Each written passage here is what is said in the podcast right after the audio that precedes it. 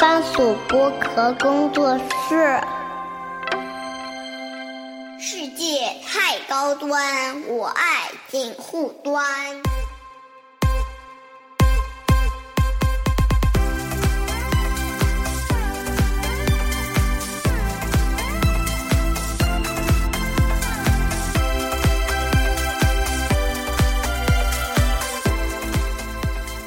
Hello，大家好啊，我是樊玉茹，欢迎收听本周的锦湖端会议啊。今天跟大家介绍一位嘉宾啊，这位嘉宾其实在呃两年多前，我跟这位老师在呃喜马拉雅的张江的那个总部那个，我们当时录的时候还聊过一次天，然后当时也在锦湖端有上过啊。然后现在时隔两年多，我们又请来了施展老师来跟我们打一下招呼啊。啊，谢谢谢，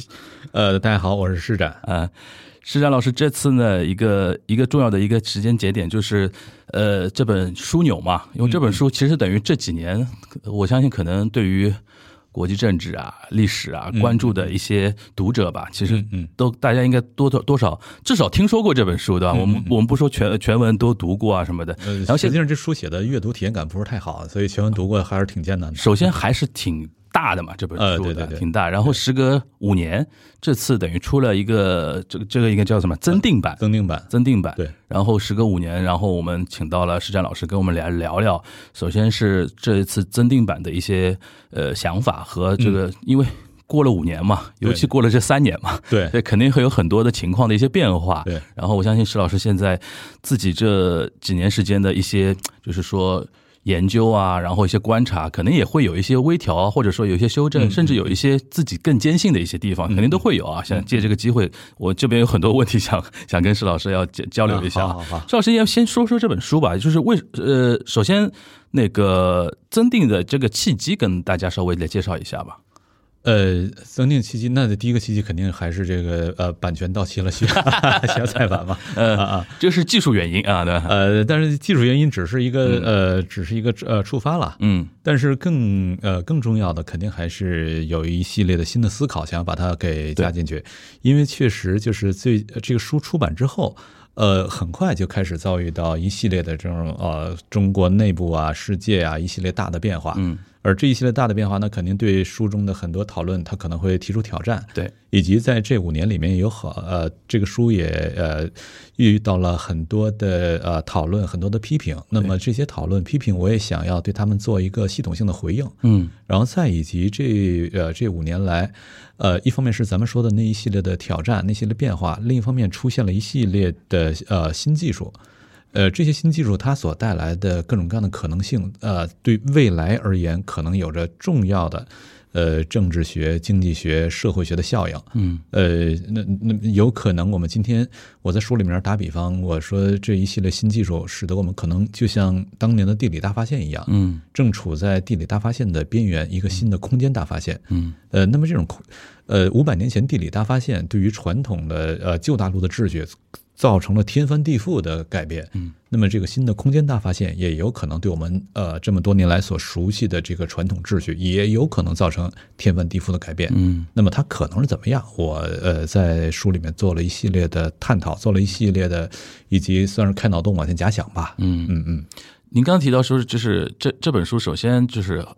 自从我的视角来说很有名嘛，因为当时除了得到啊什么，呃就是先接接触到施老师的一些观点，然后嗯我就看到这本书，然后当时来来听啊之类的。但你刚刚提到很多有一些，就学界也好，或者是啊外啊界对这本书还是有一点大家有争议的一些地呃方。，对对。这些能跟我们跟我们普通的读者稍微介绍一下，就是大家可能争议的点可能会集中在哪些地方？然后现在你是来如何来回应，或者说如何来探讨这这一块的呢？呃，这个呃，如果是学界的那些争议的话，可能回应起来会比较的学术化，对可能这个收听体验不未必那么好。那我们说舆嗯论吧。我我呃不是学 学界也是一样，我尽可能的用一个相对、呃用户友好的方式把它、嗯，行，呃陈述一下，就是呃，首先第一个批评就是说，呃，今天这样时一今天这样的一个时代，它嗯你这本书本身是一个宏大宏大叙事嘛，对，说这种宏大叙事早就过时了，在今天这样的一个时代，你仍然搞一个宏大叙事，呃，宏大的解释框架，那么呃，它还有什么意义？还有多大的意义？对，呃，那么这是一种类型的批评，这个我在书里面做了，呃，在这个增订版里面做了一些回应的。然后再一个就是呃，有一些宏大叙事，那就意味着在细节上它一定会有有各种各样的这个呃呃，可能不完备啊，可能有漏洞啊等等，会有会有这些。嗯，那么细节层面的一些批评。呃，那么为什么我呃会以这种方式来处理这些问题？那么我在书里在新的增订版里面也做了一些回应。嗯呃，咱咱们先说前面那个啊宏大叙事这个问题，嗯因为这个书的写作在一开始，它的问题意识本身是呃一个是，我觉得这问题意识本身可能就只能用一个宏大叙事来回应。我记得两年多前您跟我提到一个叫原问题嘛，呃，对，原对吧？原问题是我们的一个研究方法，研究方法，对就是当时我就有这个印象，就是首先这个问题意识本身，我们不说圆吧，还是说啊啊啊的一个起点，就是一个非常宏大的一个方向，呃，往对，上去的，对就是这个原问题本身是我们的一个研究方法，原是元宇宙那个元啊，嗯嗯呃，是一个研究方法，就是说在今天已经在剧烈变迁的时代，嗯呃，有可能我们之前的很多知识的具体呈现形态，嗯有可能已经呃不敷使用了。我不是说那个知识本身它不灵了，而是说具知识的具体的一个呈现形态，一个具体的打开方式。嗯就比如经济学，那你可以有很多种打开方式，宏观经济学、微观经济学、对计量经济学等等的，就是可以很多种打开方式。而且，呃，进入到计计量经济学内部，那也有很多不同的各种各样的学派。嗯，那么不是说呃每一个呃具体打开方式在今天都仍然适用嗯的，因为任何一个理论都有一个特征，就是世界本身是极度复杂的，对，真实世界极度复杂。那么你要想对真实世界有所理解、有所把握，你必须得得做，必须得对它做一些特定的简化，否则的话，这个世界是无从把握的。对，而你以什么方式来做简化，意味着你一定要采取某些特定的假设。嗯就比如牛顿力学，它的假设就是绝对时空。呃，再比如经济学，那么它的假设就是理性行为人等等，它一定会要采取一些假设，它才能够对这个世界，呃，进行一定程度的简化、抽象，然后理论架构才能建立起来。对，但是它的这些假设，呃，任何一个假设的成立都有它的前提条件，有它的一些约束条件。如果在当时那个场景之下，那些假设是成立的，不代表在今天环境全都变了，你那假设仍然成立。嗯那有可能就溢出了它的，呃，当时那个理论的呃解释能力的边界之外了。嗯在此，在这种时候，不是说这个经济学或者说政治学本身要被取消，嗯而是说政治学的那个特定的一个解释方向，那个的东西已经已经不灵了。嗯而我们今天所，呃，今天在这个啊、大学教育里面所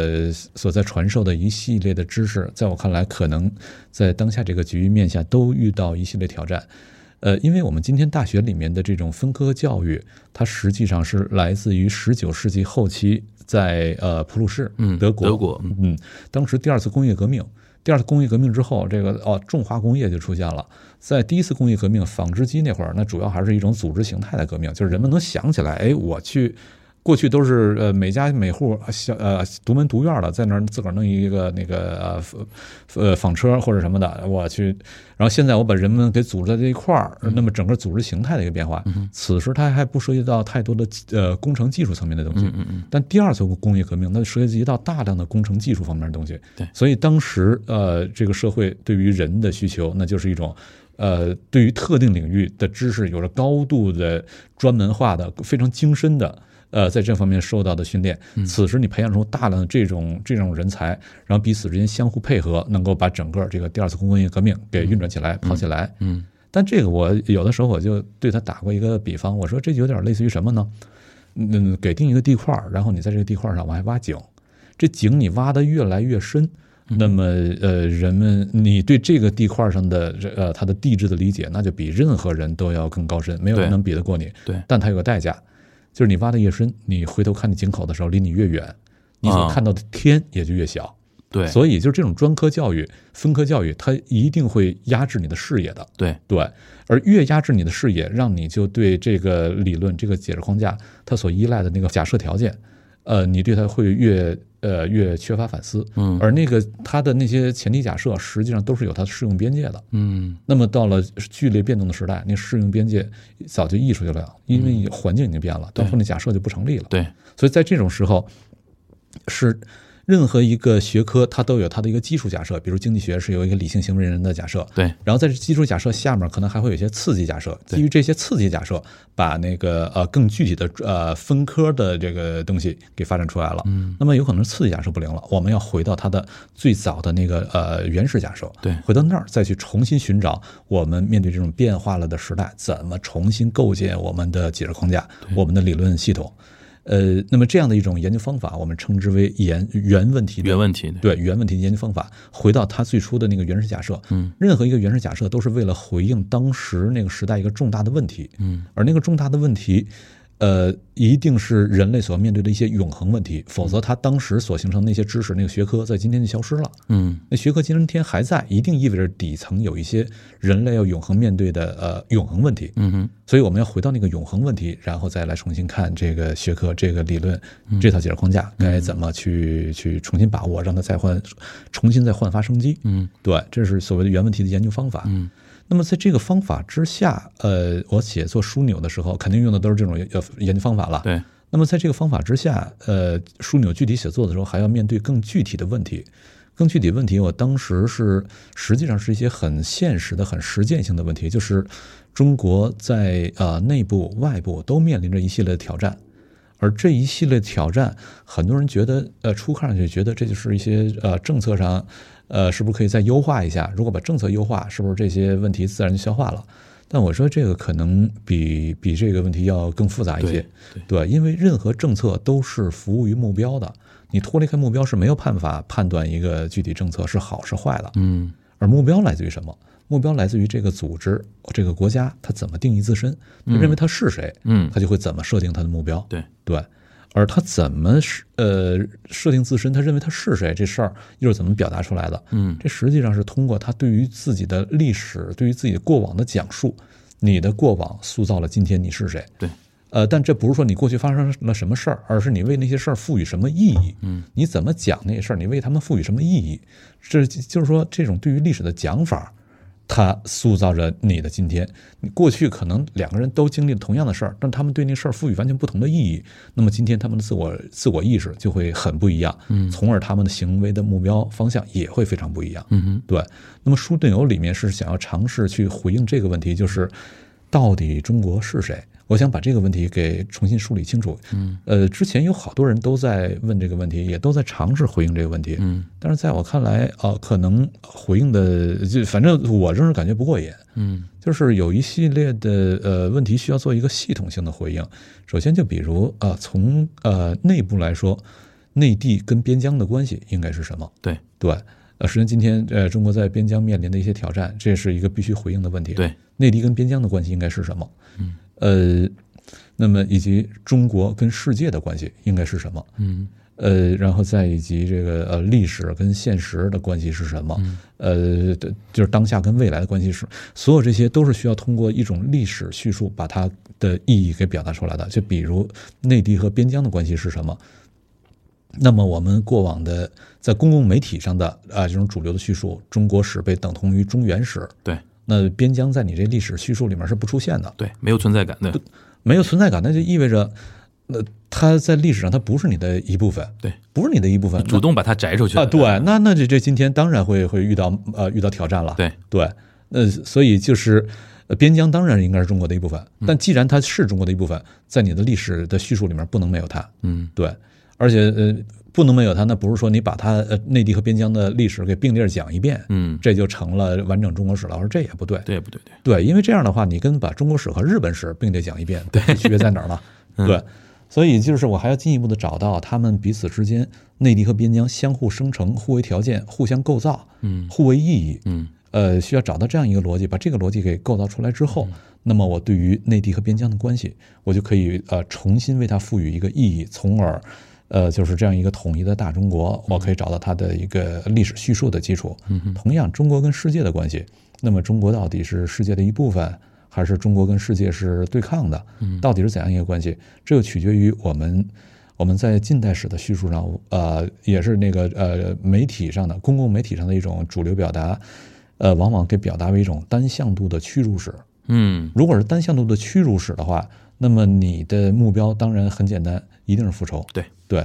但实际上，近代中国石油这比屈辱史多得多的东西，当然有屈辱史，嗯，但是正是这些屈辱才激发了你呃转型的动力，嗯精神动力。如果没有这个屈辱的话，你实际上你是老大帝国就在那儿沉睡着了，对你是没有转型动力的，嗯。然后同时，西方又给你提供了。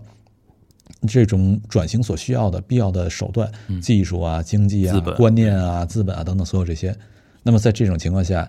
你有了转型动力，有了转型所需要的手段，嗯你才有可能从一个呃传统社会逐渐的演化为一个现代社会。嗯那在这个过程当中，肯定是有很多屈辱的，嗯但是有比屈辱更多的东西。如果你单向度的只剩下一个屈辱史的叙述的话，那东西就被遮蔽掉了。嗯而那种遮蔽，实际上一方面它是对历史事实的一个遮蔽，另一方面会导致我们面对世界的时候视野会非常偏狭，而这种偏狭的视野实际上是违反、是是伤害中国的国家利益的，因为中国今天已经是一个超大规模国家，嗯，就是呃，从咱从经济实力上来说，这绝对是个超大规模国家。那么超大规模国家，我经常打一个比方。呃，我说超大超大规模国家，它跟一般的规模的国家，它的利益结构是不一样的。嗯一般规模的国家，它的利益结构有点类似于开饭店，而超大规模国家，它的利益结构是开了个美团。嗯美团跟饭店它的利益模型是完全不一样对的。饭店是你的这个利益结构来自于什么？我把我这个呃秘方呃好仔细的呃收好，对别人千万别把我这嗯看家本领的嗯对， 然后形成我的垄断，别人就呃都到我这儿来吃，对其他饭店就就没戏了。对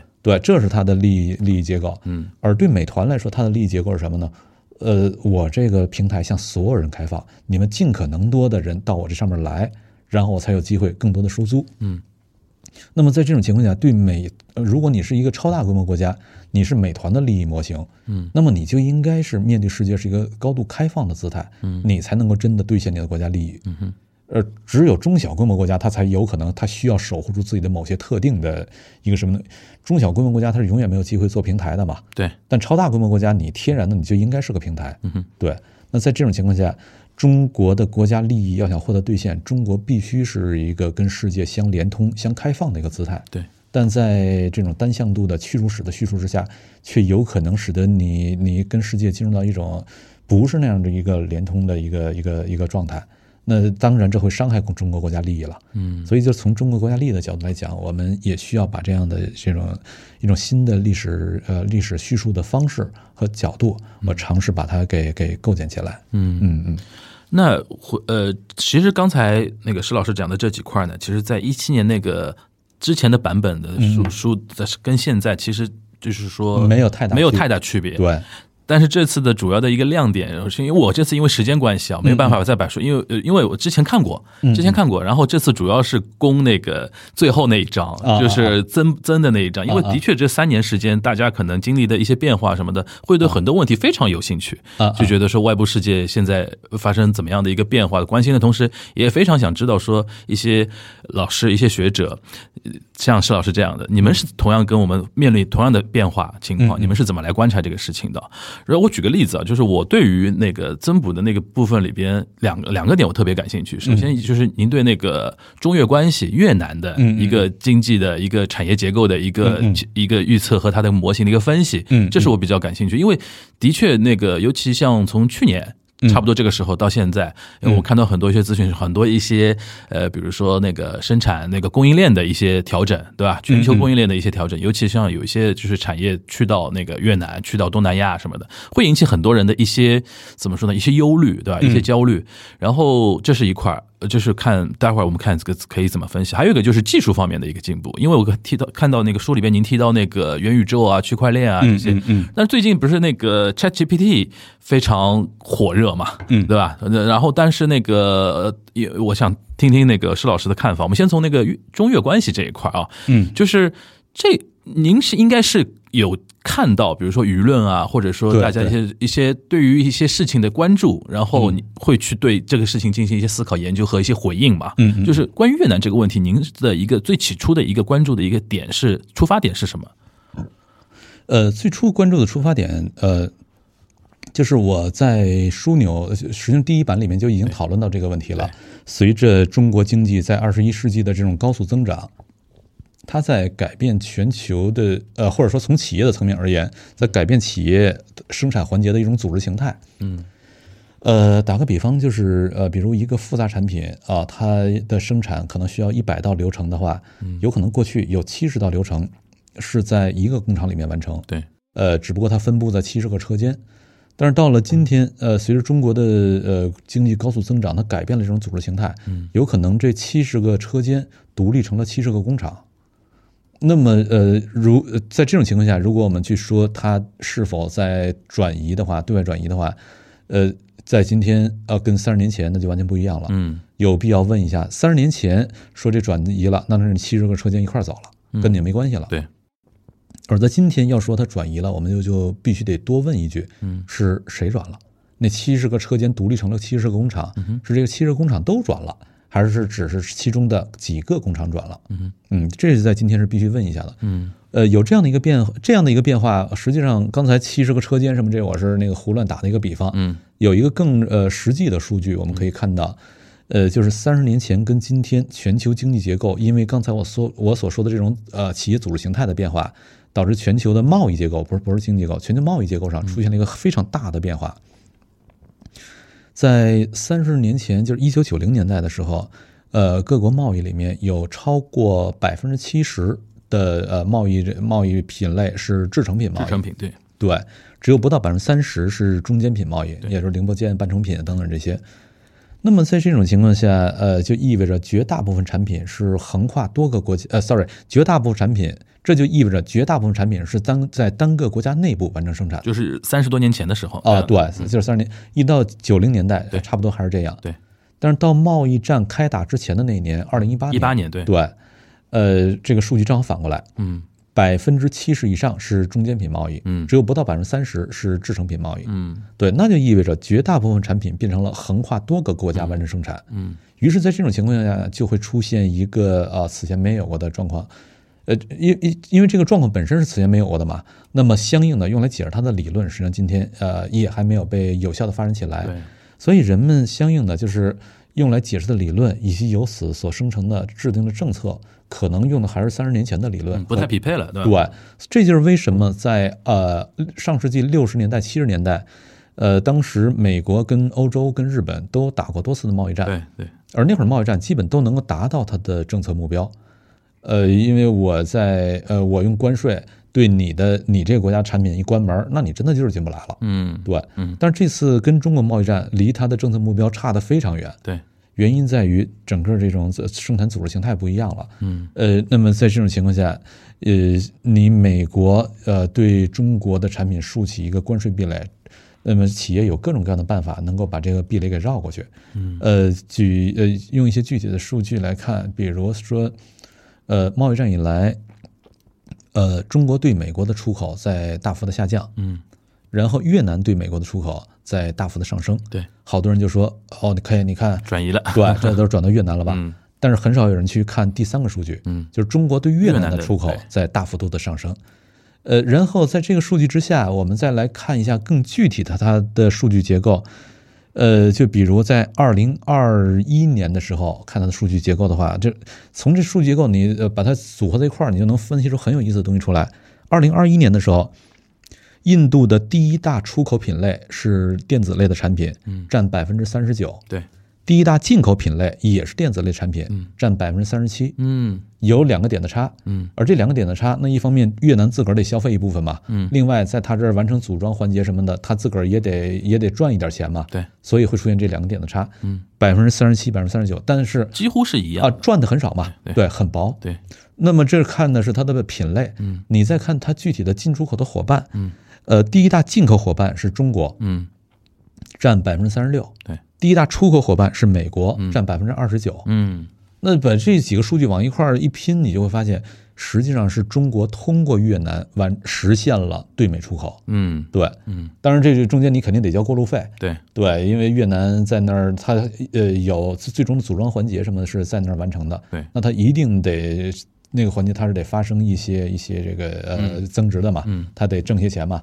呃，但从整体大的结构来说，此时这种贸易结构上，那就是中国以某种方式通过越南完成对美出口。嗯然后在这里面，我们会看到，我到越南去做调研，当然这是二零二零年我出那本书叫做《一出》，一出里一出面对我仔细写的这个逻辑。呃，你到那儿去调研的，呃，我到那儿调研的时候，我就注意到，呃，越南，呃，呃，我到那儿调研的时候，呃，仔细去看这些环节，我就会注意到，实际上从中国转到越南的，主要是它一个复杂产品，它生产的最终的呃一两个组装环节，嗯，这些转过去了，而它上游的环节基本都没有动，都还留在中国，嗯因为最终的组装环节它是产品是 to C 的，嗯，那它是要卖到美国的，它直接面对美国的关税壁垒，对，所以这种转过去那是呃有价值的，也也是必要的。对，但上游的那些产品是 to B 的，嗯，to 的就是最终这一两个这个组装环节，对，呃，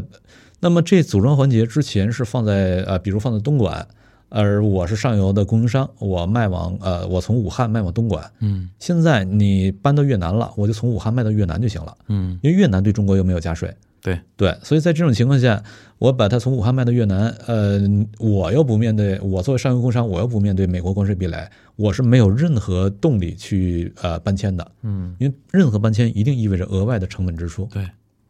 所以在这种情况下，所谓的中国向越南的转移，嗯我称之为这就是一个溢出的结构，而不是一个呃我们通常所说那个意义上转移的结构，嗯呃，之所以会这样，原完全就在于我们前面所说的那种经济空间跟政治空间不一致了，嗯不重合了。对对，以前是重合的，今天不重合了。那么你呃，以前用来理解呃，用来制定政策所依凭的那些理论，已经呃解释不了今天的这个现实了。嗯同样，我们看到这些呃现实的数据的时候，你的紧张实际上那是因为你在用三十年前的理论在解释这一切，于是你看到它就就会呃在这种情况下，我是我会说，我们今天呃需要一种原问题式的研究方法，嗯，你才能把这个问题给重新梳理清楚。用三十年前那个是一个你已经挖得很深的井，嗯呃，但是你离天已经非常远了，你眼中的呃井口非常小了，嗯而且很更有意思的是，呃，搬迁到越南的那些，因为它是 to C 的产品嘛，对， to C 的产品，大众对它是有品牌认知的，嗯而上游那些没有搬迁的，它不是 to C 的，都是 to B 的，to B 的只有在去呃行业业内内的 对人才有呃对认知，业外的人是没有品牌认知的，对的，没有品牌认知的话，那么他们没搬这事儿不构成新闻。对，那些有品牌认知的搬了才构成新闻。对，所以会对我们的认知形成这样的一个错位的感觉。嗯。嗯那基于因为刚才那个施老师的这段论述啊，在那个书里面大家其实可以看到嘛，就是看，然后基于这个，因为我看了这个的，我有呃怎么说呢？呃，结合我的一些关注的点啊，我想嗯拓展问一下啊，嗯嗯那这个逻辑我们理解了，就是那进一步的那就业怎么说？就是因为即便是溢出这个效应啊，嗯那最终的那个生产的 to C 的那一端还是去到越南，还是去到越南。嗯但是我前段时间看到，甚至有一些中国国内的企业去收购越南当地的一些园区啊、一些企业啊什么嗯的，这其实有点像早年那个日本向向中国这边来输出它的一个产业，嗯嗯然后同时，但现在大家都在讨论一个点，那我们一些非就是可能素质没有那么高的一些劳动力，嗯他们的工作机会会不会受到一定程度的冲击？嗯如果如果有的话，我们应该应该去怎么去处理这个问题呢？呃，坦白说，我觉得受到冲击根本不来自越南，嗯呃，来自机器人儿，OK，啊。呃，A 通用 AI 的能力越来越强的嗯话，那么呃，机器人的能力也就会越来越强。哼而且我在嗯呃，就是去越南调研的时候，同时我也到珠三角、到长三角做了很多调研。嗯哼在那些调研的时候，我就我特别吃惊。比如我在珠三角调研到一个呃就呃越南那边，就是现在是耐克鞋的第一大出口国嘛，对对对对呃，所以我就想把这个鞋业的这个生产环节给它调研一遍。对，那么我在珠三角的时候调研到一个呃鞋垫儿厂，嗯呃，当然呢，这是我是说那个耐克鞋里面那种鞋垫儿了，不是对咱们一般那个那个过去妈妈老头鞋那那种的对对，不是那样的。嗯，耐克鞋里面那种鞋垫儿，我去调研那鞋垫儿厂，我特别吃惊，呃因为这实在是没有什么技术含量嗯啊、但是那个厂里面也在用机器人儿在替代人，嗯然后那个厂的老板告诉我，一个机器人儿它的效率可以替代四个工人，嗯五个月收回成本。嗯那在这种情况下，呃，替代你的并不是越南，而是机器人。嗯我也问了，在厂里我问了那些那些工人，因为机器人就在他的隔壁，嗯，是不不是说那个不是说那个那个墙的隔壁啊，是在他工位的隔壁，嗯工位隔壁对，他直接就看那机器人。嗯，我就问他，我说这这会不会这个、呃、造成压力的，啊，对呀、嗯他说：“哎呀，这也没有办法呀，就是那个先先干着吧，等到老板不用了那天再说。”啊啊，嗯，所以一个方面是呃，机器人对人的替嗯代，我觉得这是真正压力所在。越南对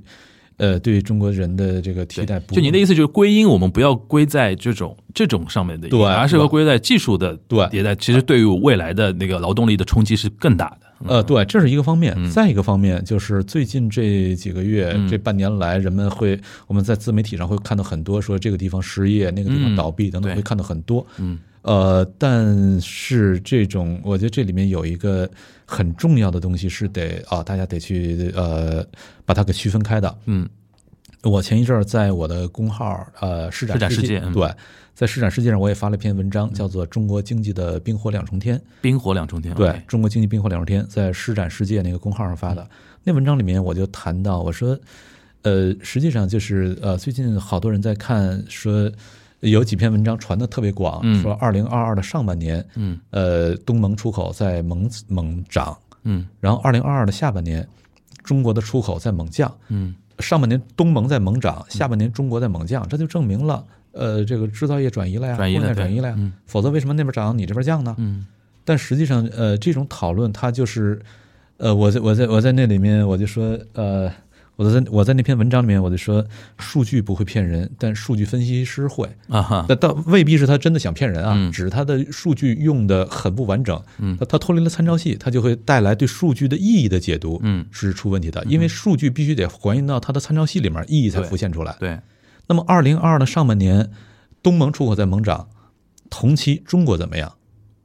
对，二零二二的下半年，呃，中国出口在猛降，那么同期东盟怎么样？嗯就这些，你必须把它参照着来看，此时你才能够得出一个恰当的结论的。对，然后以及，呃，实际上我们把这一些数据全都放在一块儿来比较比较一下看的话，就会发现，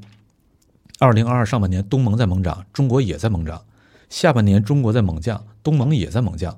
那问题来了，为什么？首先，他们是都是同升同降的，嗯那为什么会同升同降？对，实际上我们还得再去看下一个参照系，就是东盟、中国都是生产国，对，那么消费国出来对的消费国怎么样嗯？需求是从消费国来，对，那么你再去看一下消费国的数据，就主要就是美国和呃欧盟。嗯，那么看一下它的数据，二零二二上半年他们的需求在猛涨，嗯下半年他们的需求在猛降。嗯那为什么他们的需求在猛涨猛降呢？嗯，这又是因为，呃，就是它的整个这个通胀太严重嘛，嗯因为通胀严重不得不加息来抑制通对胀。对呃，结果就是抑制通胀的结果就是抑制了需求。对它在上半年，呃，还没有加息的时候，它的需求一路上涨。嗯对到加了息，呃，经济受到抑制了，需求受到抑制了，它的需求就猛降。嗯所以它的出呃它的进口在上半年是涨的，下半年是降的。所以你把所有这些都放在一块儿来看的话，你会意识到，实际上并不是网上所看到那么简单的一个、呃涨的或者落的呃转移不转移，并不是简单那么一个状况。嗯而且在这个分析之下，我们还会注意到一点，就是呃我在呃这个这个呃公号那篇文章里面我也谈，我说实际上啊、中国经济呃反正我个人我对二零二三的经济一点都不乐观。嗯呃不止二零二三，有可能，可能是未来啊两到三年，嗯二零二三开始的两到三年的经济，我一点都不乐观。嗯，原因在于，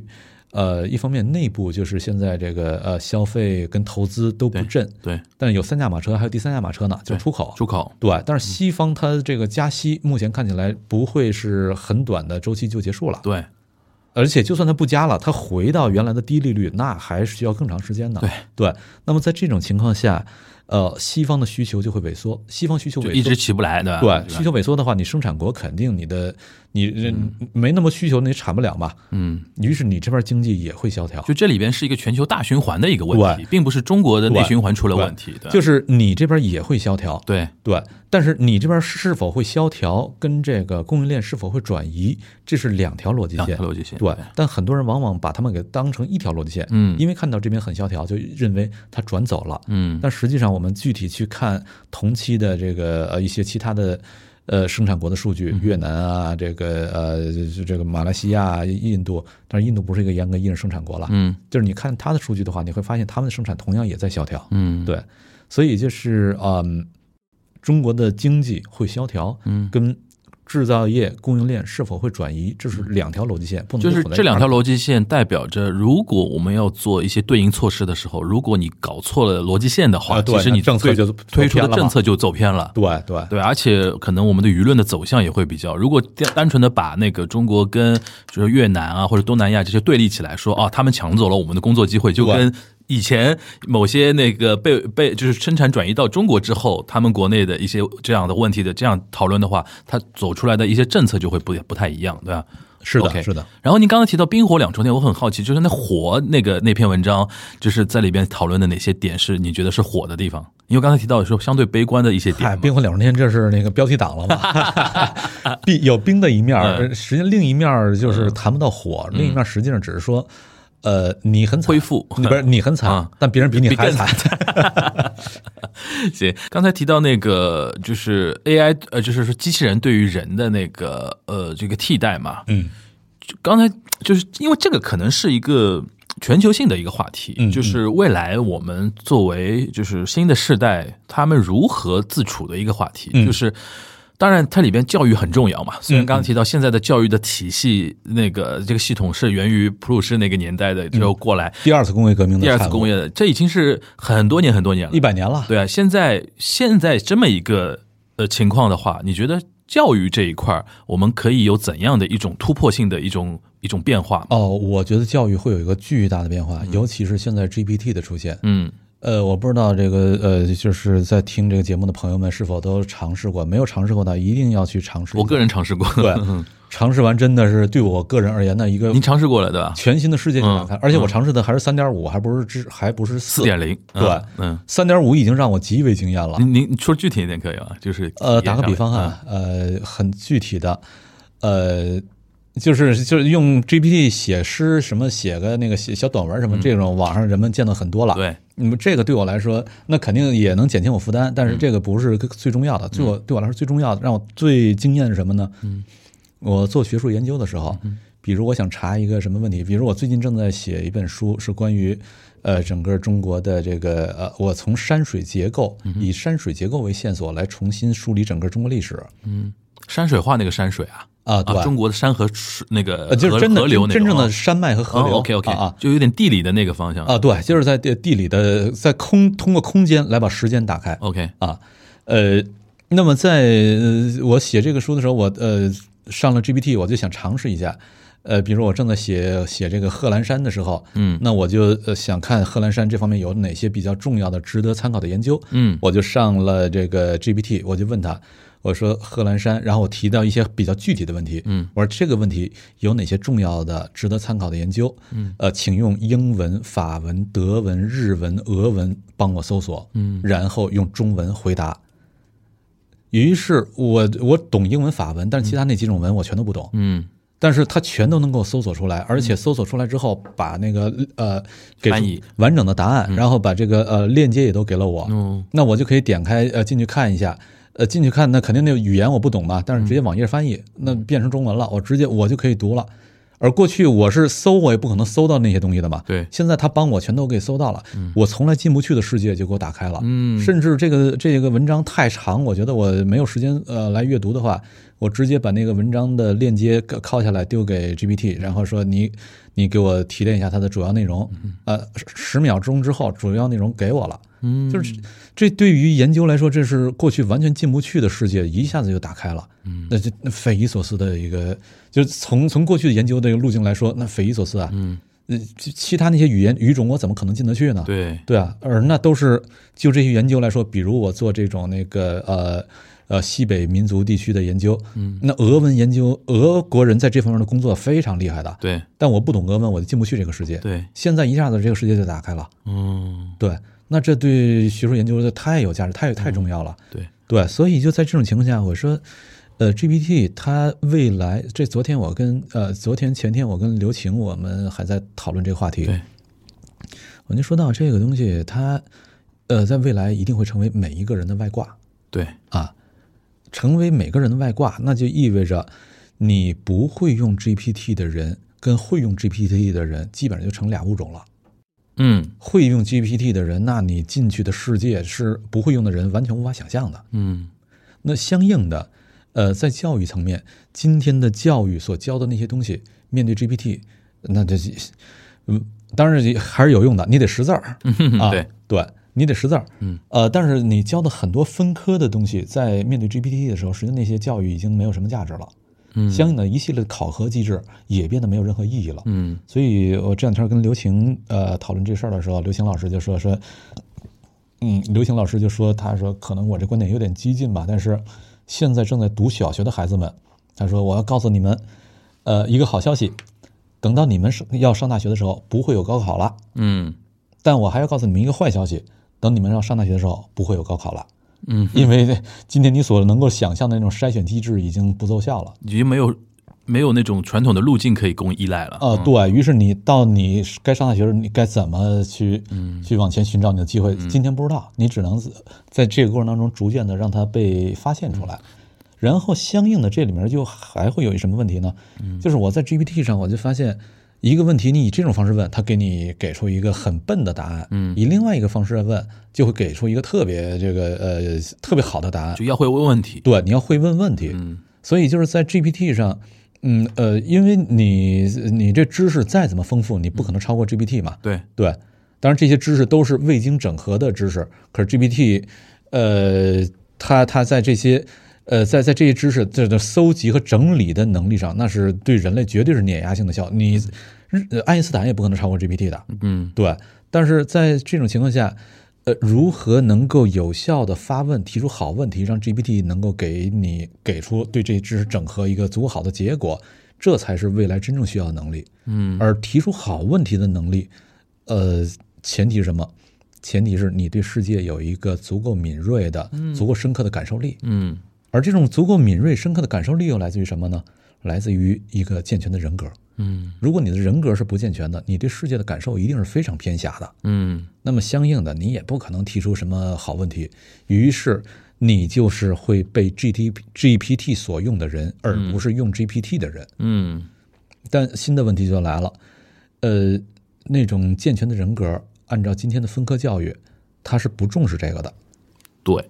对。而什么样的教育是重视这种健全人格的培养呢？古典教育。嗯所以在未来，他就是需要去读古典、读经典，在那里面进行一种健全人格的锻造，从而让你会问好问题，对世界获得足够好的感知力，会问好问题，从而你才能够用 GPT 而不被 GPT 所用。嗯呃，但这里一个更大的麻烦就来了，嗯，因为古典、经典这些东西，它实际上，呃，是很不好读的，对，它是需要有有呃导师带着读的，对。但是因为实际上很多的老师他也没认真读过这东西，于是能够带读的这个老师就已经很少了。嗯然后你还能够让那老师，因为带读这东西，它又得是一种小班教学，对大班教学那个呃在这方面的那个那个质量是完全不行的。嗯呃，我在大学里面是深有体会，嗯这是小班教学，然后呃，它会带来什么结果？能够以那种方式跟着老师去读古典、读经典的人很少，嗯，从而未来教育就会出现一种很严重的一种一种分化的两极方分化了式，，嗯，很严重两极分一定会出现的，一定程度上的打引号的贫富差距就会出现。呃，对对啊，嗯一定会出现这种两极分化，而这种两极分化，那就会导致，我说一个呃一个呃一个有点惊悚的一个场景，比较夸张的呃特征，就百分之一的人是用 G P T 为他所用的，九十九的人是被 G P T 所用的对啊， ，OK，对，这而一旦到了那个情况的话，呃，这就像两个物种一样啊，那这是巨大的不公平那。我就想到以前有本书叫《北京折叠》， 就对特别像那个场景就对出现了。而这是巨大的不公平啊！嗯，而这种不公平，任何一个社会如果出现如此之巨大的不公平，并且持续下去的话，这社会一定会崩溃的，嗯对而不可持续的。那百分之一的人日子也甭想好过。嗯，对，如果你不给那百分之九十九的人日子好过，你百分之一你是不可能过得好的。对，对于是，它就意味着一种呃新的分配机制一定得出现。嗯如果没有那种新的分配机制的话，社会会崩溃的，会出大问题的。嗯而这种新的分配机制，呃，任何一个分配机制背后都对应着某种新的伦理观、价值观。嗯对，所以就是当下呃，G GPT 等等这些技术的出现，它对教育提出那么大的问题，实际上它提出的问题比比这要大得多，嗯，远远超出于教育之外。感觉好像我们站到了一个非常重要的一个时间节哦点，未来好像对十年、二十年，就是刘强老师说的那些刚刚出生的小朋友或者怎么样，当他们要进入到那个大学的这个年龄吧，我们说对当时有。到那个时候有没有大学都且说呢，就是到那个年龄的时间节点，可能我们现在面临的这个社会、这个世界是有一个现在我们都难以想象的一个是的根本性的一个变化。是的，是的。 OK，呃，对，而且就是呃，对对这些孩子们来说，等长到那个年龄的时候，今天咱们所熟悉的这种社会结构，嗯，今天咱们所熟悉的就业结构，嗯今天咱们所熟悉的分配结构，今天咱们所熟悉的伦理结构，全都会不一样了，嗯，呃，但是今天咱们又完全说不清楚它到底会是什么样，嗯，呃，这批孩子真的是面临一个巨大的革命性的时代，嗯而且作为我们成年人来说，嗯，因为像就是比如说十年二十年之后，其实我我们没什么没什么那个遭遇不幸的话，肯定还是在这个世界上，嗯嗯也会遭遇很大的一个挑战。对对，就是我们老了怎么办？呃或者我们、你你你想多了，十年二十年之后，凭现在技术你老不了。 对我我就是，但是就是说，人人人类还有很长的一个，就比如说普通人吧，如果他的一个平均年龄，我们是如果说到到那个时候是呃，就是已经到了将近一百岁甚至一百以上的话，对，其实我们就是面临很长时间的要在这个地球呃是那个怎么说世界上生存的嗯人。到时候你是属于那种呃，刚才我们石老师说的百分之一的那批人，还是百分之九十的那批人，那也很重要。如何、呃如何让自己不被，就是说卷到那哦个嗨，底层？就是呃，我觉得这个问题几个角度来说啊，首先就是呃，因为现在的医疗水准已经发展很快了，而且 GPT 的出现，呃，有可能明年呃或者今年下半年就 GPT 呃 Five 就出现了，对，然后明年可能 six seven 的呃 anyway，对呃，就是这些东西出现，它会使得呃医疗技术往前也会大大的对进步的速度会前所未有的快，对，所以就是，我觉得咱们有生之年肯定都是活到一百岁，那就是而健康的活到一百岁，嗯，是个轻松的目标。嗯哼，当然你也得做好预呃做好这个一个预期， 你八十才退休，对你一定得做好这个预期。对对对对，就六十五退休，那你就是夭折，你这是 您自己您自己是怎么考虑？因为我刚才提到说，您自己在用那个 GPT 之后，你自己觉得学术研究都发生很大的一个对拓展的话，那未来比如说我们举个例子，就是学者这个职业未来会发生怎样的一个分化呢？嗯，呃，实际上这个分化还跟刚才呃你提到的另外那个怎么防止自己不被卷到百嗯对分之九十九，对跟这有关系。嗯，我觉得大部分人一定都会进到那百分之九十九的，因呃为对，百分之九十九嘛，那一定是大部分对，对绝大部分，对对对呃，多一半都会进去。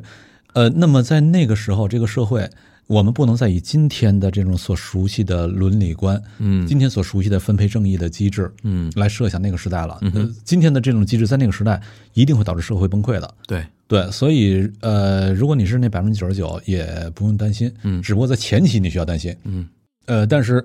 呃，前期需要担心是因为危机会到来，会爆发，嗯但是呃，当然有一个可能性就是这个危危机彻底就崩了，嗯那么那百分之一也没好日子过，你可以放 心。如果没崩的话，一定意味着一种新的分配机制出现了。对对那你是那百分之九十九也无所谓。现在有一种，呃，就是西方呃最近这些年在讨论一个很重要的问题，叫做 UBI（Universal Basic Income），就是基本普遍基本收普入。遍基本收入哦对，就是说你啥也不干，呃，一个月固定给你发一个基本收入，嗯、呃，你靠这基本收入活下去，活着没问题，对，没有没有问题的，嗯对，呃，有很有可能就是 UBI 已经走到门槛上了，嗯就是今天已经走到要进入到 UPI 的门槛儿，这种可能性是是很存在的。嗯那百分之一的人，他生产他呃的生产，他形成财富很多得通过 UBI 的方式，以这种方式转移给那百分之九十九的人，嗯而对那百分之一的人，凭什么我这东西转出去啊？呃，那我或者说我都被转出去了，那我干嘛还要继续干活儿？很对简单，干活儿是因此你得到快乐，你得到一个是创造的快乐。嗯嗯嗯对未来，刚才您说到这个学者的问题，嗯也是一样的，就是呃，实际上在今天有很多的脑力活儿，嗯，是伪装成脑力活儿的体力活儿对，啊。对，呃，那那些活儿一定都会被 GPT 所替代的。嗯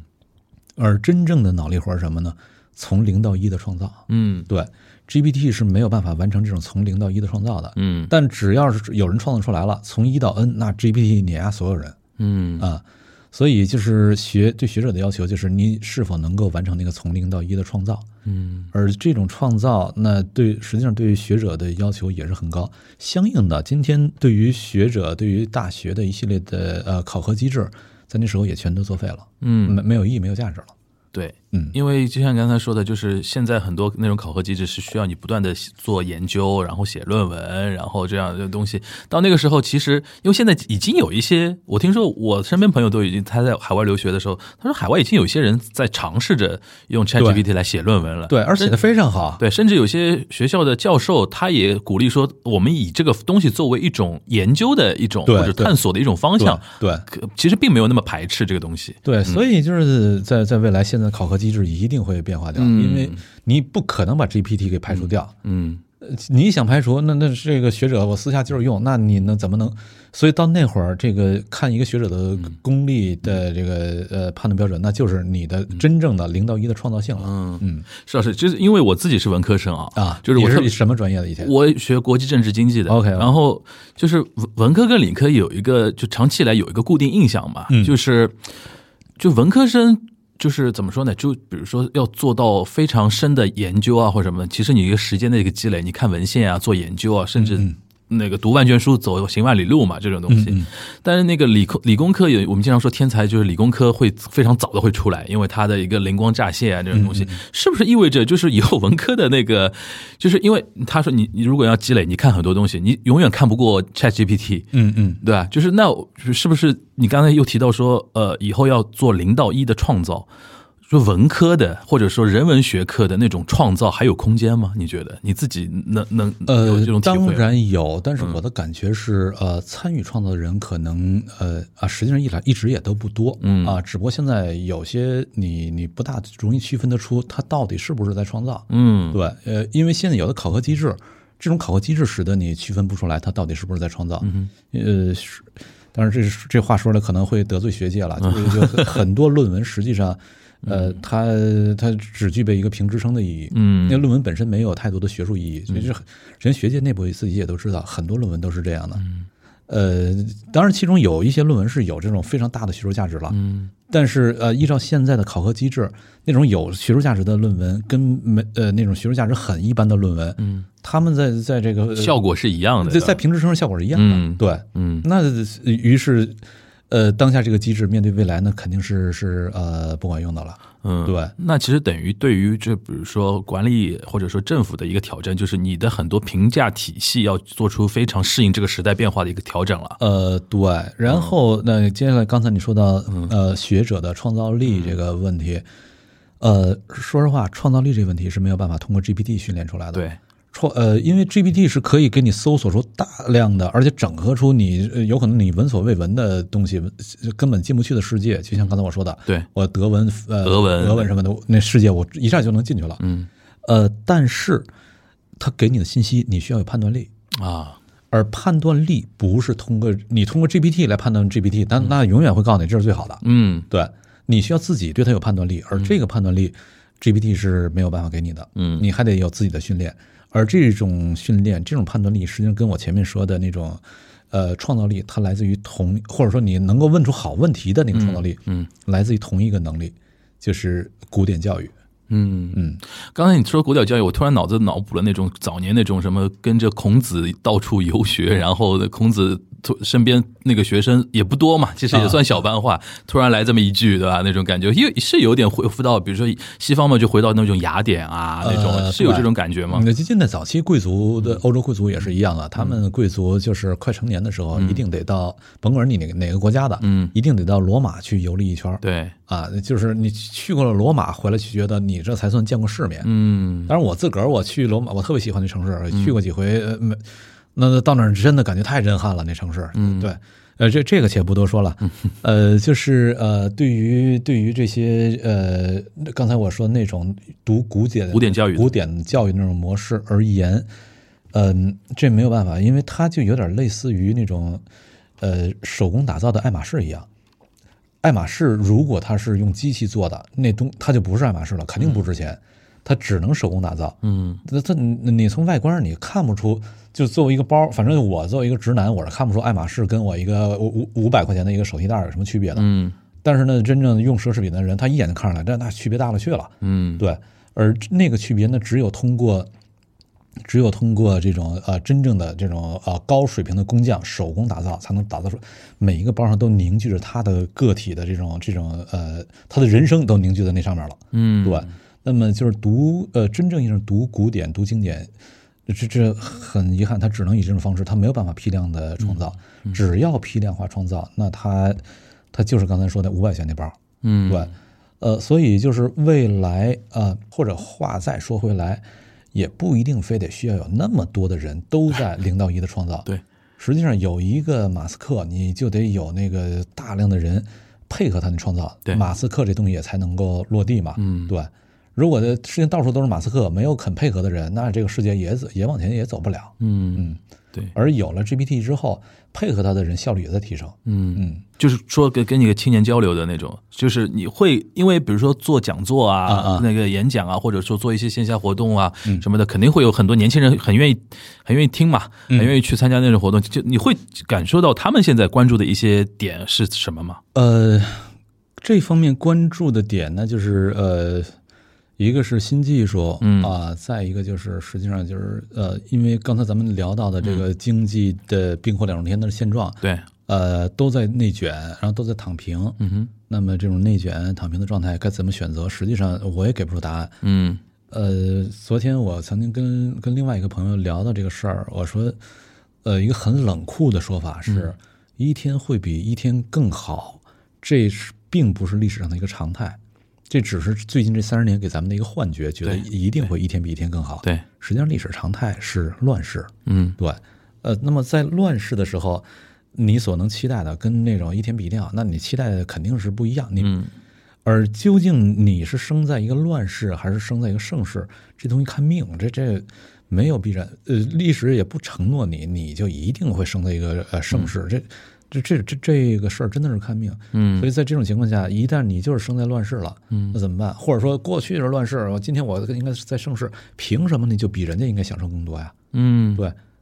呃，当然我是呃经历过盛世了，然后呢，我是有点那个可以站着说话不腰嗯疼，但是从一个上帝视角很冷酷的来看的话，呃，没有任何人就是，嗯，这这这这就是命运，嗯，对。那面对命运的时候，没有办法，你只好调试自己的期望值。对，而且石老师又是研究历嗯史的，从历史上的大概率来讲的话，其实就是一个你不一定的，呃就对就就是就是看运气。对，就就看运气，而且嗯历史上的那种盛世实际上都是很短的，并且在盛，即便是在盛世里面，嗯，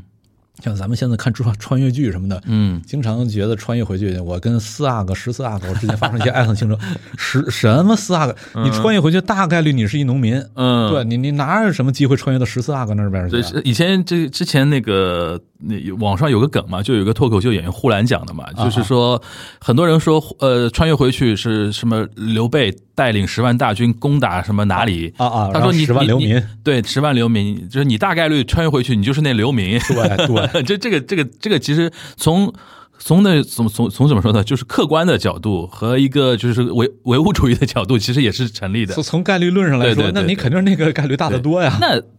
如果碰到这种青青年人问你关于卷啊、关于躺的那些话题，你往往会怎么去回答他们、回应他们呢？因为其实他们现在真的很关心这一块儿。呃，坦白说，嗯我是青年人，也有人问过我这个问题，然后他们呃，当然不是以这种方式问了，嗯啊他对问你会给青年人一些什么样的建议？嗯我说我给不了任何建议，嗯原因在于我并不并不真的懂青年人，啊就是每一代人实际上，咱们会觉得咱们咱们的父母那一代并不懂，并不真的懂咱们，嗯那凭什么咱们就能懂咱们比咱们年轻的那些青年人呢？我并不真的懂他们，所以我没有办法给给出一个有效的建议。如果说非得说要什么建议的话，那我只能会把刚才我说那些东西跟他们说一遍。我说未来我对于一个大势会是怎样，我有怎样的一个判断。嗯那么基于这个判断，我认为怎样做有可能能够获得竞争力。呃，但是你是否愿意去这么做，这这也取决于你自己的价值选择嘛。他可能想开了，觉得我就躺吧，也、啊对也是那也是一种选择嗯那也。是个选择，因为刚才也说了，有可能只有百分之一的人是 GPT 为他所用，嗯百分之九十九的是为 GPT 所用。嗯那大概率你是那九十九啊。嗯那这如果是那九十九，那你想开了，这事儿实际上你也会幸福很多嘛。嗯，对，所以我不会去嗯给青年人给给给什么建议，我只会说我对未来的一些理解判断，至于怎么选择，那每代人都有每代人的选择，而且每嗯代人、你的任何选择都背后都反映你的价值观，而价值观，呃，随着这种技术时代变化，价值观它也是在变化的。嗯，对，对，如果说到这个，我觉得其实更可以结合我们施老师自己的一个成长的一个经历啊。您是怎么走上现在这条就是学术研究的这个道路？你自己的青年时代是怎么过过来的？啊，我运气很好啊，我 青年时代赶上盛世啊。 呃，那当然就是呃虽然盛世，但是我这个呃前半段还是呃很很辛苦的，很穷的。 对，呃，就是那会嗯您儿，是就是七零七零后的，呃，对我七零末的。七零末，OK，对对就是等于是成长的、呃，我是我宁愿把这个疫情这两年从我年龄里面刨去，我我八零后啊， 八零后啊对，OK，OK、对 OK 那您是因为我印象中好像应该是东东北，您东北人对吧？对，。东北人您。小时候，您小时候那个成长环境，跟我们那个稍微来回忆描述一下吧。呃，我先问一下你是哪儿人？我上海人啊，上海我人，上海人，对，那你是无法体会东北的那种。对，所以说有的时候就是大家对话可能会有一点背景上的不同嘛。对，，你是哪年生人呢？我八四，八四啊，对对，咱一样八 零后。对差不啊多，嗯。就是您这个就是八零年啊，八零后的那个啊对东北人，您小时候这个成长的环境，跟我们描述一下吧。因为因为这两年啊，啊，什么东北文艺复兴啊，什么钢的琴啊，类似于像对这种东西，大家讲的比较多。其实对于我们上海的，就就就就我来说，我其实有一种嗯隔了一层，不一定体会得到。对，呃，我是七零末嗯的，实际上七零末跟八零初在东北、呃没什么太大区别。就是我说这个七零末跟八零初，嗯他的这个生活体验不会有什么太大区别。呃，所以呃，说我八零后也也说得通。 OK 啊对 OK， OK，呃，那么呃，在《钢的琴》这电影声音非常好。嗯，呃，你你我不知道，就是咱们听众里面有多少人看过没？应该很多人看过。没看过的话，我也会推荐朋友们去看一下。嗯，那个电影特别的黑色幽默，对，而黑色幽默这事儿就是特符合东北人的气质，对对，那就是东北人很很喜欢自黑，自黑对，对，呃，特别糟糕的这种处境，我通过一种自黑，然后哈哈一笑，这事儿也就过去了。一种生活的态度嘛。啊，嗯对对，这是很符合很符合东北人的那种态度的。嗯，呃，那么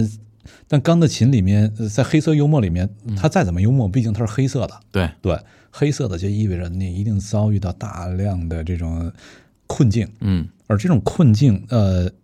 这种困境跟跟整个东北这么多年的这种这种它的呃经济啊、它的社会啊、它的整体的氛围啊，跟这些东西都是直接相关的。那么，就像首先说我小时候，嗯呃，作为一个八零初，嗯呃，那么我小时候我呃。我是成长在呃矿区，啊，那是非常典型的，非常典型的东北。东北工业的那种对对呃，东北的工业城市分两种嘛，一种是重工业城市，嗯重工业城市一种是个资源城市。资源对，我是煤长炭在，啊这种对，我是长在个呃资源城市。资源城市嗯对，但资源城市通常也都会有一些重工业，对，直接就呃就地加工了。对大庆油田啊之类的这种呃，对，当然我是生活在那个煤矿嗯煤矿对对矿区。呃，一直到我长到初中的时候，嗯，因为小时候我在矿区嘛，嗯呃，矿区呃离市中心也不算太远，就是我今天在北京生活的话，我感觉那那距离太近了，嗯但是小时候那种个体体验感是不一样，觉得距离市中心挺远的，实际上只有七八公里，嗯嗯，七八公里的距离。呃，我小时候是我初中的时候是到市中心去上上初中了，嗯但我小学的时候是一直是在矿区那边上的，嗯于是我一直到了上初中的时候，我才第一次知道啊，我们这儿还有市政府。啊，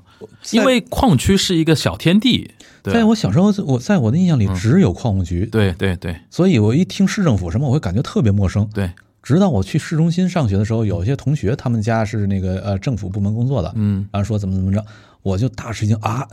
市政府以前对我来说是一个非常抽象的存在，嗯就是听说过，但我完全不知道那是干嘛的。对对，呃，等到跟那些同学，呃，呃就是有的这政府部门的那个子弟啊，跟他们一聊，我才啊，原来市政府居然还管事儿。对， 就是八十年代的，以以及到了九十年代初，我一直都还是这个印象。嗯也就是说，对于东北来说，呃，东北是这种呃大国企，嗯而这种大国企，它这个大国企大到什么程度呢？呃，如果你是这个国企的子弟的话，基本上你不用离开这国企，嗯对生老病死，一辈子都可以在这从里摇篮到坟墓都、嗯都在里面了。对所以它会导致一个结果，就是咱们说的夸张点儿，嗯咱们说的夸张点儿，东北是一个没有社会也没有政府的地方，只有大国企。是大国企完成了对大部分东北人的一个社会组织过程、社会组织功能，嗯而且这个呃企业办社会，社会也直接被国企本身给消化了，给给吸纳了。嗯对，在这种情况下，东北人呃，就是在我小的时候，在我的童年、青年呃童年和少年时代，呃，脱离开国企，脱离开这这东西，你就不知道该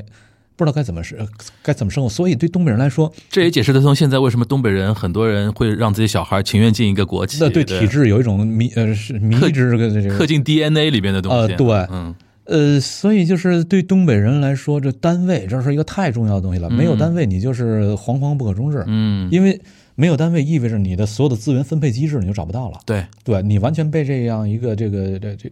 呃规范给抛在外面了，你在这社会结构外面了。嗯哼，那么在这种情况下，那当然对东北人来说，这是这是个大问题啊。嗯对，但是大国企之所以它能够有活力，这又是因为一些特殊的历史背景，嗯历史背景，因为。我之前在有一期，呃，我我们那个呃播客《东腔西调》里面，嗯，有期我就跟贾行家我们俩一块儿聊过这个话题，嗯呃，跟小行家聊，我说这个呃，东北它有一特征，就是你看东北这个啊、呃地缘环境，它周边就没什么好人，呃，俄国人、日本人。那么在这种情况下，甭管是谁统治东北，他的第一需求都是安全需求。如果是安全需求，那么呃，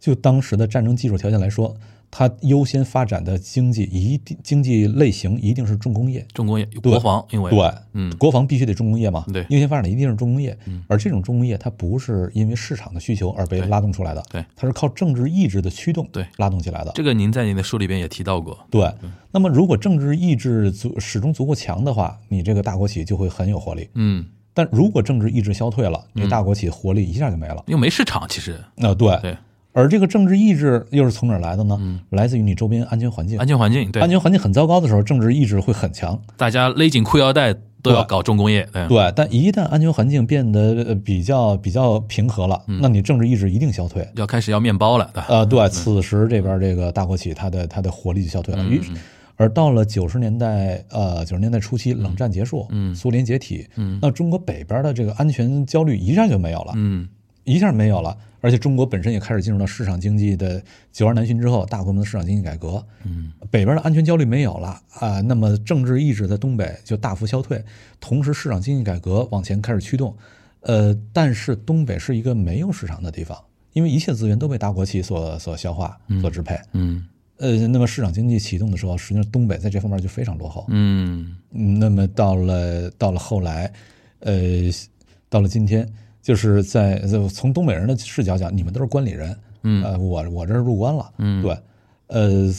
从东北这边来看，就是呃，关里呃，它的市场经济就很好，它嗯的经济往前发展的这个 因为有一句话嘛，叫投资不过山海关，呃有这么一个对说 法。对，呃，那你投资不过上海关，那我们就入关嘛。那当时来看，对，因为这两年其实这一块的讨论也挺多，对所以因为很多人会觉得说那边的经商环境啊或者什么的，其实刚才石老师这个说法，其实把一个历史的脉络跟跟大家说，其实并不是说天然的就怎么怎么样，而是它有一个历史的一个逻辑 在里边。对对 OK 实际上东北是一个移民社会，对对，移民社会按说它是应该是最有呃冒险精神的，嗯，否没有冒险精神是不不敢移民的嘛，对对对对。呃，但是因为刚才咱说那样的一个历史背景，那样的一个逻辑，嗯把把这种这个冒险精神，基本上在用国企那样一个结构给给框住了，嗯，然后到了今天，呃，关内它的市场经济非常发达，嗯，而东北的市场经济就就不怎么地嘛，嗯呃，于是，在这种情况下，如果我回到东北的话，我可能在体制外，我就很难获得一种体面的生活。呃，但但是我又不愿意受那个拘束，于是呢，我就只好离开东北。嗯所以，实际上很多东北人都是，就是有想法的东北人都都是面临这样的一个困境。嗯，就是即便你热爱这片土地，但是你也不得不离开它。嗯。那您现在平时就是说过年过节的什么，还是会回去看一看吗？呃，对，疫疫情这三年就是很啊对对对，那以前都是那个常回去。那如果现在我们畅想一下，您觉得东北未来的可能它的机会在哪里，或者说它需要做一些怎么样的一些变革呢？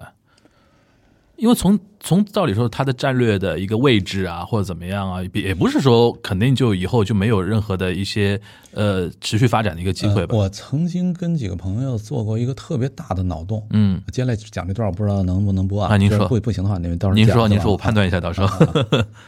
我曾跟几个朋友做过一个特别大的脑洞，嗯，就是在呃东北有一个地儿，吉林珲春、嗯那个地方，大概你也知道，呃，就是离日本海只有十十几公里， 对，站在山上直接就能看到大海，但是完全就被封在里面了，嗯根本出不去。嗯而那个地方是中俄朝三国交界的一个地方，嗯所以我当时跟那几朋友开大脑洞，我说，嗯呃，是否可以在这个地方中俄朝三三国区的特区啊，三国国特，各出五十平方公里，嗯在这儿组建一个自由市。嗯，这因为这种情况在历史上国际关系史曾经出现过，比如，呃，在一战之后，嗯，呃，德国，呃，它德国被切割成，因为波兰复国了嘛，对，德国东半边领土就失去了一大块，对对但它的东普鲁士跟这个德国本土之间，嗯，呃，被呃被一个地儿呃被一个城市给割开了，嗯，呃，导致东普鲁士变成了飞地，那个中间那个城市就叫做丹泽自由市，哎嗯，今天是波兰的格但斯克这个城市，嗯，而那会儿的波兰跟今天波兰的这种领土，呃，那是完全不一样的。呃，那会儿波兰，呃，实际上它本身是个内陆国家，但是格但斯科作为一个自由市，是任何人都可以走的。嗯，那么波兰以这种方式间接的获得一个出海口。嗯嗯嗯，而格但斯克自由市它是作为一个次级国际法主体，嗯它不是一个一级国际法主体，它不是作为一个国家的形态。嗯作为一个次级国际法主体，那么这儿相应的一系列的这种，呃，这种呃特别的关税区、特别的司法区、特别行政区等等一系列的，嗯呃，那么以这种方式，这种自由市，它实际上因为这一系列特别，呃，那么这种地方它会成为冒险家的乐园的。嗯嗯，如果呃刚才我咱们说那个地儿，嗯它也成立这样一个呃三国各拿出来五十平方公里，呃，在这儿搞一个呃这这样一个自由市的话，它是一个亚国际法主体，嗯呃，就是在主权上，呃，那五十平方公里分别主权仍然属于各自三国，嗯但是呃，它的这种实际的治权、司法权、关税权什么，它是一个呃三国合组一个呃独立的一个这么一个东西。嗯，那么就它有可能构成一个冒险家乐园，有可能这边就会被激活。嗯，而在那个地方，珲春那个地方刚好是，就咱们看一下地图的话，刚好是日本海最腰眼儿的一个位置，嗯处在日本海的腰眼儿上。嗯而在这个地方往东走，直接到了日本的呃西岸。嗯日本的西岸地区，呃，那是有着世界级的呃电子产品的这种那个呃呃那个产业群。嗯，然后从那个地方往南走就到了韩国，那也是世界级的。。对然后从那个地方往西走就到了东北，对，东北那是世界级的装备制造业，装备制造业啊，而且东北实际上东北的呃东北的城市化率非常之高，非常高，对，平均教育水准也非常非之常高对，远远高过内地。呃，就像在我的我小时候，呃，就是这说起来有点凡尔赛。嗯我小时候就是说，那个我看到那报纸上说，哎，呃，这个中国的城呃城市化率是呃百分之二十几，嗯也就是说百分之七十几是是农民。嗯，我小时候就读着特别奇怪，我说我农民在哪儿呢？我也我就没见过 对，没见过呀。对，对因为在东北，你就是确实它东北城市化率非常高，工业化比较早的，对啊，城市化率，所以我就嗯我就很奇怪，我说这农民都在哪儿呢呀？呃难道是我太孤陋寡闻了？嗯，然后以及东北的平均教育水准，因为你城市化率高嘛，肯定平平要均教育水准也是，就是因为要，培养工人啊培对啊养产业工人，而且培养工程师什么的，对，平均教育水水准也非常高。嗯，那么如果有珲春那个地方，呃，那样的一个呃自由呃自由港，咱姑且称之为自由港，嗯，那么东北就在那儿又多出来一个出海口，嗯啊啊，然后同时这儿作为一个冒险家的乐园，这边是世界级的这个呃这装备制造业，那边是世界级的电子工业，嗯，呃，然后呃西边这儿还有世界级的这种呃那个那种大量的产业工人群体，北面一大堆资源， 不对，往北走西伯利亚，对世界级这种的资源，嗯那这儿是有巨大活力的，对，呃，需只需要这样一个平台就能够把一条鲶鱼把周边就全都都能够给激活了，但这个这事儿嗯的确是一个非常大的脑洞， 啊这个对结论就是， 因为我光想说要做这么一件事情，它需要三国非常大的政治的一个意志的决心，呃太对复杂了，这个事对啊情，对，嗨，实际上是如果其中有两国 愿意搞，这事儿也能搞成，对吧？对对对对对，但是这个俄国现在在打仗，我估计他嗯现在没什么这个心思。 OK OK，那我们再说一说，就是说，因为现在二零二三嘛，那刚才石老师也说，就想想想减掉那个三年，嗯那那二零二三您这嗯怎么来看呢？就是说，比如说中国重新炼入到那个世界的这个怀抱里边去，对吧？因为给人感觉是这种感觉嘛，就我们放开了，然后呃后就未来的时候，我们可能会面临怎么样的一些，就是说。一些这样的一些挑战或者怎么样，因为像像像像像现那个现在啊，你刚提到，比如说俄乌战争，这是一个话题，嗯还有前两天比如说马克龙访华，我看到就国际上很多人还是挺讨论的，还挺挺激烈的，对吧？因为这代表了欧盟里边大家想法还不完全一样，对吧？像这种国际大大格局的这种博弈，您您个人是怎么来看的呢？嗯，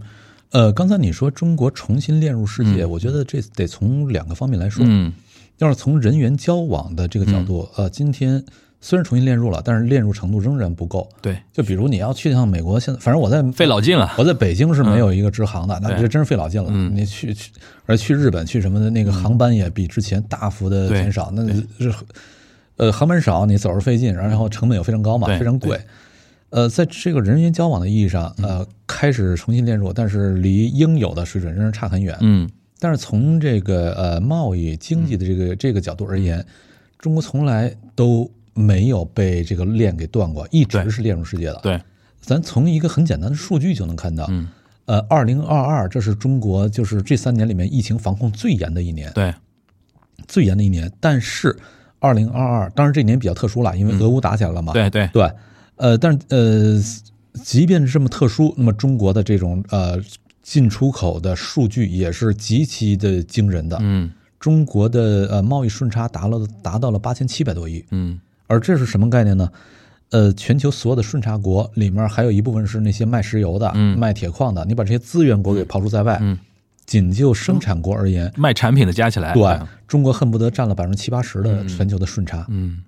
呃，那这就意味着，实际上你跟世界，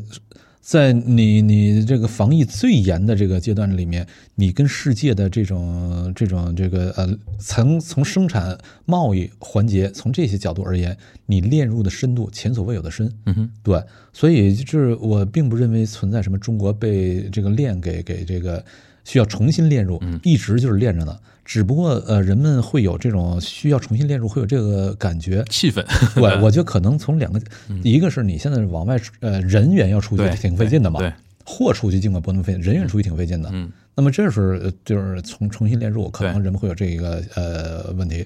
呃有这么一个呃直观感受吧。嗯呃，再一个直观感受是美国在呃去年呃最近这几年一直在不断的跟对中国进行打压，嗯尝试要脱钩，嗯锻炼，嗯等等，要要做这一系列的工作。但是这种工作就是我前面讲的，跟越南什么那一系列它的这种产业结构啊，它贸易结构从里面看出来，嗯，这种锻炼并不那么的容易。而且，呃，我现在还有另外的一个判断，我也跟一些朋友讨论过，他们听完之后也有点儿呃意外。呃，我那判断是什么呢？呃，说就是呃，在美国跟中国不断的进行这种呃脱钩的环节过程当中，会带来一个很特殊的经济效应。美国脱钩脱的那些都是高端产业，嗯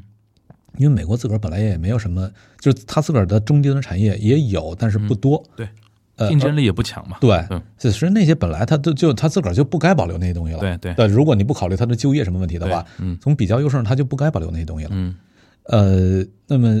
美国呃，而且那东西中国是更有优势嘛，嗯所以它也谈不到那些断。因此，美国断的呃呃脱钩的，主要是脱的是高端产业，对，而高端产业越脱钩，却有可能导致中美在整体循环上越挂钩。嗯呃，原因在于就是高端越脱钩，那么美国在这些领域的比较优势就会越强。嗯嗯，而它在高端领域的比较优势越强，意味着它在中低端领域的，意味着它在中低端领域的比较劣势就会越强。嗯这个劣势不是跟中国比，而是跟它自个儿比。嗯就是高端领域比较优势越强，我在中低端领域的投资就变得越不划算。嗯，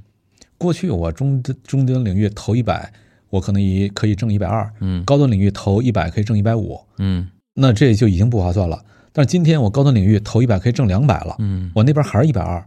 那就完全不划算嘛。嗯于是他的投资就不会往中低端领域去往那边流动，而且那边已有的投资也有可能会被挤出。嗯对，所以就是它的高端越脱钩，它的中低端有可能会越被挤出。嗯而被挤出之后，那么呃，会带来一个什么效应呢？高端的那些产品多一半儿它都不是 to C 的，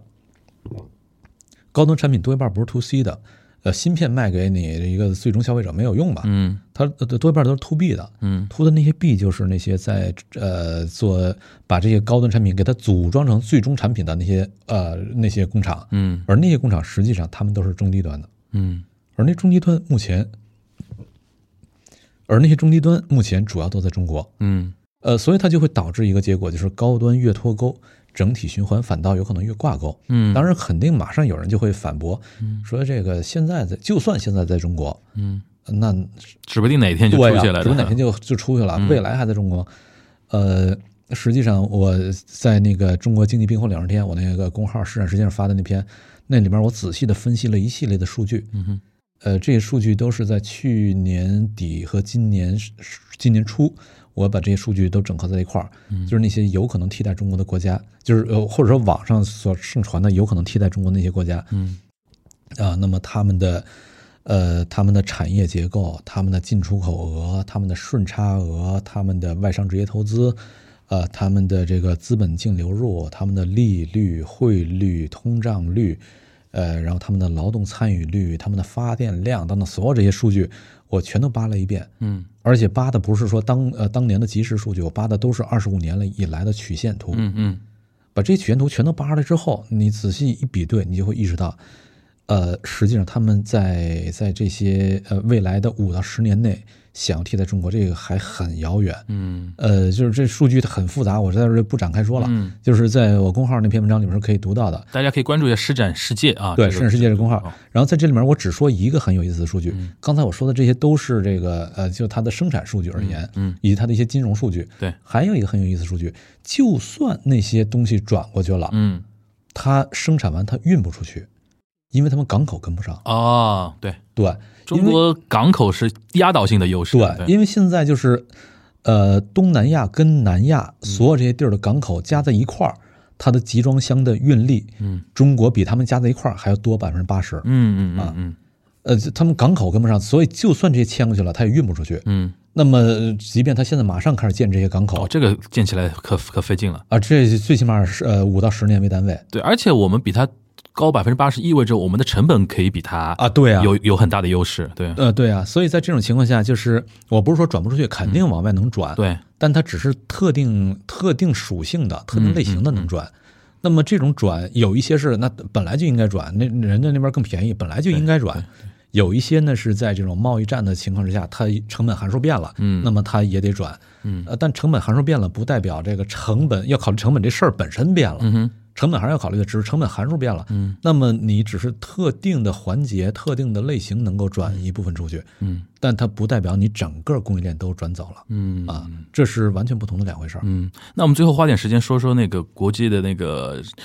那个博弈的那个大局啦，大棋盘这个这个话题啊。嗯嗯就您是最最近怎么看？因为这最近这一两年时间，这个国际局势的变化还是挺激烈的啊，嗯嗯尤其以那个俄乌战争为一个代表性的。嗯嗯嗯，然后最近看到我们看到刚刚提到就是马克龙的访华、啊，然后一些很多的一些高官的一些互访啊什么的，嗯感觉好像尤尤其今年那个伊朗跟那个沙特，嗯嗯又在咱们的一个平台上面舞台上面，嗯等于是实现了一个和解嘛，嗯对吧？这个您作为一个研究历史的，又研究那个就是说算历史哲学吧，历史哲学研究者，您怎么怎么来看的呢？呃是呃，我实际上感受就是有点类似于前面说的那个、呃，乱世才是啊常态。嗯嗯我的感受现在进入到了一个乱纪元的时代。啊啊就《三体》里边那个乱纪元乱那个乱说纪法元，，呃，恒纪元它是人们期待着一天比一天好，嗯那是一个线性的，呃，往前你可以做一种线性的推演，嗯对，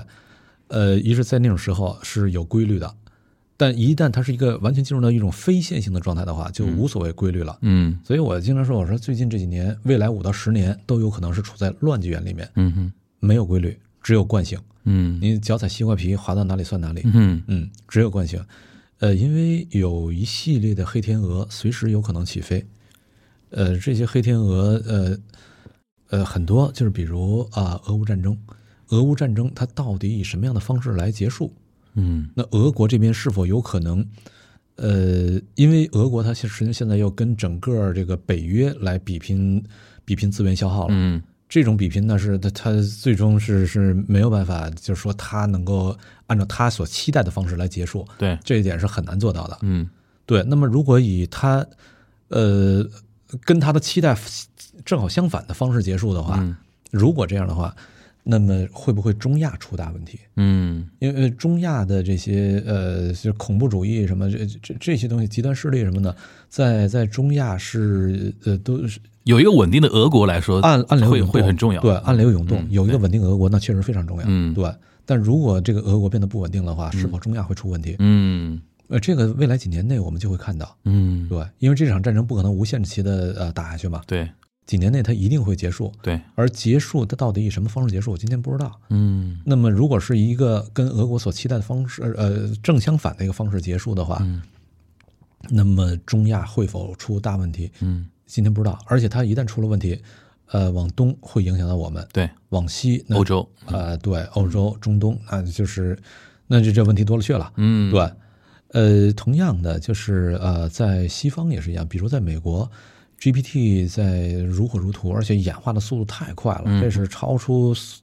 历史上任何一种新技术它的演化跟扩展的速度，嗯超出历史上任何一种新新的技术。嗯哼，那么它有可能导致呃这个社会就是大规模的失业，嗯啊，呃，当然，任何一个新技术的出现，在历史上来看，任何一个新技术，它一定会导致很多之前的职业就消失了，嗯，但它会拉动出更多的闻所未闻、想根本想不到的新职业出来，对，于是就把失业的问题就给消化了。嗯但问题是，